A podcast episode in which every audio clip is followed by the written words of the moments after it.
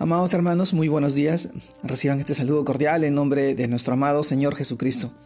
Y en esta oportunidad, permítanme poder compartirles la reflexión de hoy día, el cual se titula El camino al lugar santísimo. Y esto nos lleva a reflexionar en el pasaje, que esta vez lo encontramos en el libro de Hebreos, capítulo 9, versículos 7 y 8. Y dice, así dispuestas están cosas en la primera parte del tabernáculo entran los sacerdotes continuamente para cumplir los oficios del culto.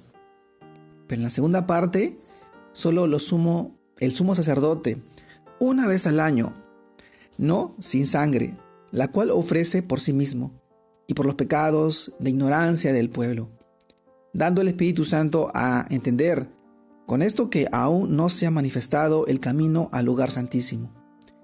Entre tanto, que la primera parte del tabernáculo estuviese en pie Amados hermanos, Hebreos capítulo 9 versículos 7 y 8. El título de hoy día, El camino al lugar santísimo.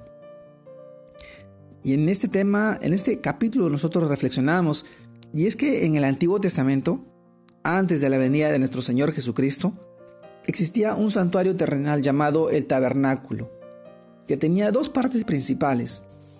La primera parte se llamaba el lugar santo, donde los sacerdotes de la época realizaban continuamente los oficios del culto.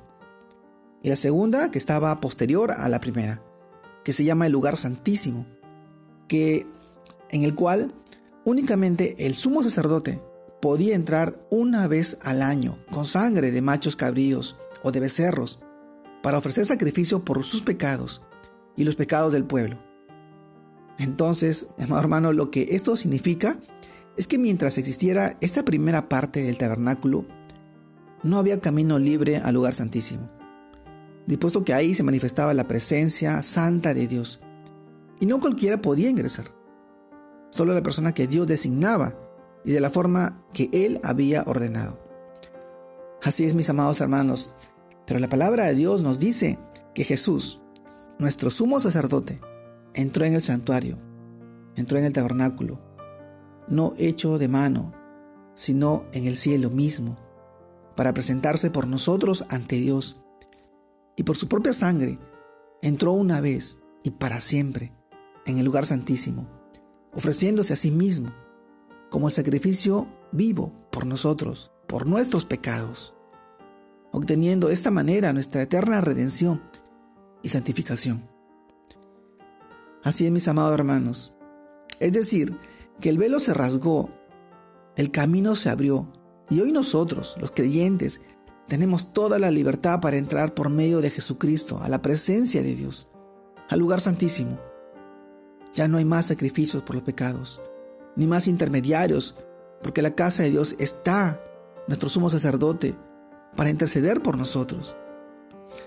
Amados hermanos, así que sin temor ni culpa, acerquémonos a Dios, con total confianza, con un corazón sincero, arrepentido, creyendo firmemente en su pacto y en la esperanza que nos ha dado. Porque Él es fiel, fiel a su palabra. Él quien nos prometió y ha dicho que nunca se acordaría de nuestros pecados ni de nuestras transgresiones. Esto lo encontramos en Hebreos capítulo 10, versículo 17. Amados hermanos, el camino al lugar santísimo hoy está a nuestra disposición pero entendamos que siempre es a través de Jesús, a través del que murió por tus pecados, el que te, a través del que te, dio camino y libertad para que tú puedas acceder a la presencia del Padre. Siempre Jesús. No hay en el cielo ni en la tierra. Que exista solamente el único intermediario entre, entre Dios y el hombre, que es Jesucristo hombre, el Dios vivo, el Dios viviente, el que vive, el que está presente, el que no se ha ido, el que envió a su Santo Espíritu para que tú puedas creer y confiar en Él en estos tiempos. Hoy te animo a que tú puedas tener ese camino seguro al lugar santísimo, a la presencia de Dios, a través de su amado Hijo, Cristo Jesús, nuestro Salvador, nuestro Redentor, nuestro amado Jesús. Te mando un fuerte abrazo. Dios te guarde y te bendiga en este día. Que puedas seguir creciendo en el Señor. que puedas seguir honrando su palabra, bendiciendo tu vida y la vida de tus hijos, de tu familia, de tus seres queridos.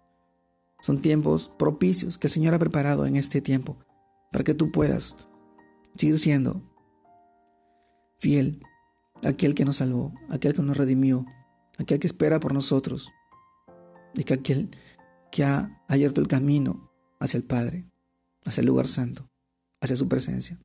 Dios te bendiga, Dios te guarde. Saludos a todos mis hermanos.